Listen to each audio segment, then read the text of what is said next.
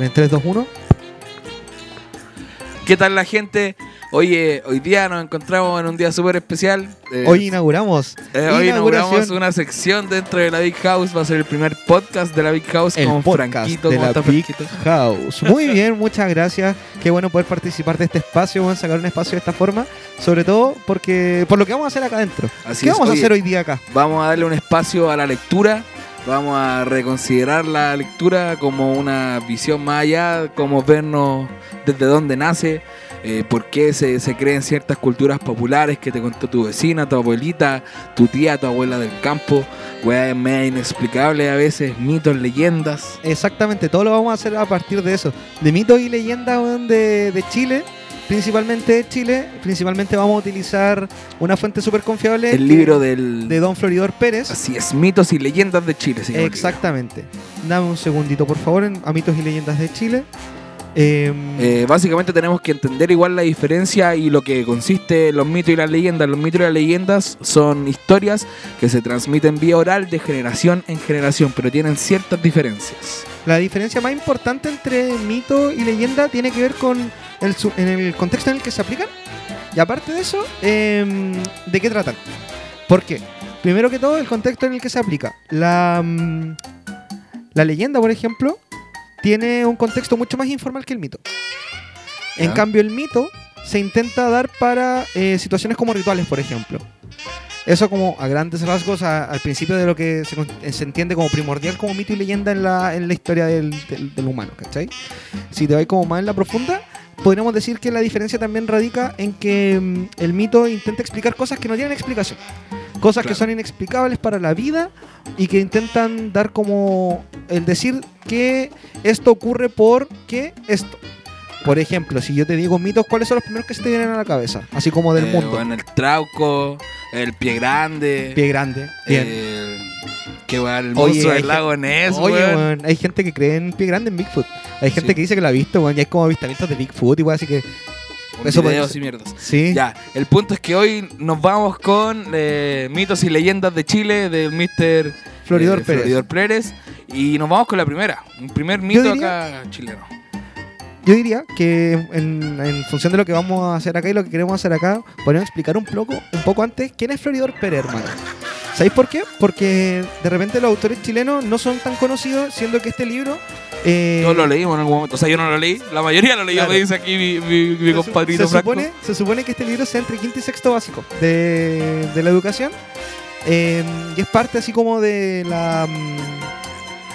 Como la literatura importante básica que uno debería conocer en el país, ¿cachai? Principalmente porque es un autor chileno y porque dentro del modelo educativo de Chile, ¿cachai? Tenéis que conocer esta. Claro. Eh, El más- hombre claro. expreso político. Eh, lo que pasa es que eh, Pérez nació en el 37, 1937, muere el 2019, hace dos años. Eh, es considerado parte de, de la generación de los, de los 60.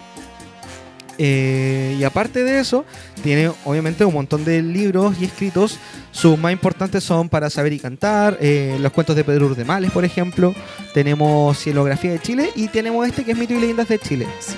Eh, Don Floridor trabajaba como asesor de la mm, editorial Quimantú, que era la editorial eh, del pueblo en el gobierno de la Unidad Popular de Salvador Allende entre el 70 y el 73 antes del golpe. Ujú.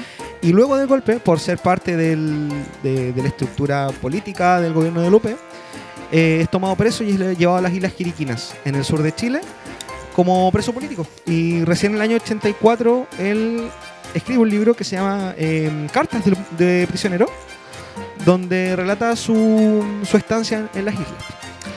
Em, La forma de normar la historia. Claro. Vamos entonces hoy día, como bien decía Martín, por- Comenzamos. La Pincoya, el primer mito del libro de Don Floridor Pérez, Mitos y El Leyendas primer de Chile. mito de mito y leyenda en la Big House. Mitos y Leyendas de la Big House. Oye, la pincoña, la pincoya. Puta, es la- partí, bomba. Oye, estamos haciendo esto con mucho cariño. Solo tenías un trabajo, amigo. Solo había que partir bien. La pincoya es la encarnación de la fertilidad del mar y de las playas. Suele presentársele con figura de sirena, pero a diferencia de esta, de esta conquistadora de hombres, la pincoya luce feliz, con su larga cabellera al viento, en compañía del pincoy. ¿Quién es el Pincoy? el Pincoy, nota a pie de página, es, eh, según varios, eh, según dicen varios autores, como la, el, el macho de la Pincoya. Entonces sería como un sireno. Como un sireno. Ya, básicamente vamos entendiéndolo así. Sireno manichico Versace. Ya sea que dance desnuda en la playa o tome el sol sobre las rocas, podrá hacerlo de cara al mar o vuelta hacia la tierra. Si la pincoya aparece de cara al mar, los lugareños saben que la, es- la espera, les espera una temporada abundante de peces y mariscos. Esto sí es de cara al mar, mirando al mar. Si por alguna Sí. razón quiere producir escasez en esa zona o trasladarlos a otro sitio, les bastará con voltearle la espalda al mar. Ya básicamente la pincoya tenía ese poder incluso. Mm, Sí. Eh, Eso se le atribuye acá. De hecho, ahí, nos- ¿por qué es un mito? Primero que todo. Porque está explicando cómo son las cosechas buenas y las cosechas malas. O sea, según, en los, según los marineros, las cosechas de peces y de marisco va a ser buena si tal. ¿Cachai? Esa es la explicación, o sea, es- por eso es un mito esto. Esa es la explicación que nadie entiende, que eh, no se entiende el porqué de. Pero igual es interesante eh, desde el punto de vista de cómo es morfológicamente la pincoya. Porque Una sirena porque igual está en otras culturas esa- esos avistamientos y cosas, pues bueno. Y más allá de eso, ¿cómo veis una sirena en el mar? Yo sé que es parte de lo mítico de muchas culturas en el mundo las sirenas, en el sur de Chile también, pero... ¿Te has visto una sirena?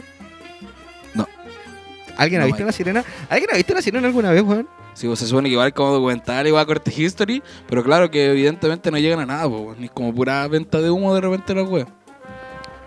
Eh, entonces, eh, Continuamos. continuemos. Los pescadores saben que la pincoya y el pincoy, como toda pareja feliz, aprecian la amistad y la diversión. Por eso, cuando desean atraerlos, organizan bulliciosas fiestas con acordeón y guitarra. Si el grupo sube a una lancha y se dirige a una determinada playa donde bailan, cantan y ríen, la pincoya los seguirá, llevando con ella abundancia de peces y mariscos al sector. Mi amor, hoy día tengo que ir a hacer una banda por la pincoya. Yo, Usted sabe, yo me voy a desaparecer dos semanas pero... y no... Por- por la pincoya. Usted sabe. Sí. La temporada tiene por que ser la buena. pincoya, porque si no, aquí no se come. Entonces, pero yo me imagino a la señora así como, pero weón, te estás llevando dos jabas de pisco, hermano. por la pincoya. En nuestra época no se debe hablar de la pincoya sin valorar su, sabidu- su sabiduría ecológica. Se dice que cuando los pescadores pescan con mucha frecuencia en un solo paraje, la pincoya se enoja y abandona aquellos lugares, que luego quedan estériles. Mira qué bonita esa weá. Bueno, Y lo digo que bonito, y digo que bonita esa weá porque em, te habla de conciencia ecológica a un punto que uno podría pensar así como, no, que la conciencia ecológica se tiene que enseñar en las escuelas porque tiene que tener como ciencia y la weá. Pero En el fondo es un aprendizaje humano que Exacto. se dio con la evolución. la simbiosis del humano con, el, con su ambiente, weón, em, te hace pensar que todas aquellas cosas que evidentemente no sé como que son eminentemente científicas, weón, tienen su raigambre popular, pues, weón. La gente sabe cuándo no pescar. La gente sabe cuándo tiene que dejar de hacer una cosa porque si no la weá caga. Y ahí te dais, te dais cuenta, weón, que todo ese como extractivismo culiado en general, em, de que, que tienen las siete familias del Básicamente no leyeron este libro los culiados. no, o sea, más allá de eso. es como mm, una demostración, una patada en la cara, una patada así como dije en la cara. Tipo, una weá que se dieron ¿Qué te cuenta están- hace muchos años y Claro. que básicamente ya se olvidó y hicieron el dinero Es muy que importante. no sé si no se han olvidado, yo creo que no es, es que no te podía olvidar O sea, algo que, que- ves todos los días. Claro, sí, no me refiero a que no son olvidados, pero que así como empresarialmente, neoliberalmente, la weá ya valió callampa, por eso Sí, me claro. refiero. weón. Sí, claro, o sea, No que la gente en común, porque hay personas activistas que, que se hacen la pega, pero hay gente que no, no tenía ahí, ese es un problema de este país culiado y siempre, o sea, yo no, no voy a descubrir esa weá y siempre ha sido Puta, se viene hablando de, de, de aquí, po, de la destrucción del medio ambiente por parte de las grandes empresas, porque más allá del sistema capitalista, weón, de, de, de- de extracción que tenemos en este país y del neoliberalismo como modelo, weón, hablo como de mm, eh, lo intervenido que puede llegar a ser como el medio ambiente por otras empresas, ¿cachai? A partir como de esto. Si la gente sabe cuándo hacerlo, cómo la destrucción del medio ambiente weón, se propicia en función de... No, yo diría que, no sé si llamarlo progreso, obviamente, sino que del interés De, Porque- no sé de dónde va la weá, yo diría que el progreso, bueno, es una weá que va como anexa a la creación de. O sea, no diría como anexo, sino que el progreso es una consecuencia de. de esa como acumulación culiada del capital, po. Mala consecuencia, claramente. Yo digo del progreso como en la weá como. el mito del progreso, hablando de mito. Como Oye, el progreso indefinido y la wea. mito, hablando de mitos, este fue nuestro primer mito. Nuestra primera cápsula Muy aquí bien. en Mitos y Leyendas en la Big House, hermano. La idea, como ya les dijimos, pues, es siempre darle como una segunda lectura a algunas cositas. Así es, y esto Y- nos habla, claro, un poco de, de lo que sabían los antiguos, pues, weón. Una weá loca, bien loca ahora que lo vamos descubriendo, que hemos ido como preparando el programa, leyendo ciertas cositas. Es increíble la lectura que ya tenía la gente hace muchos años atrás.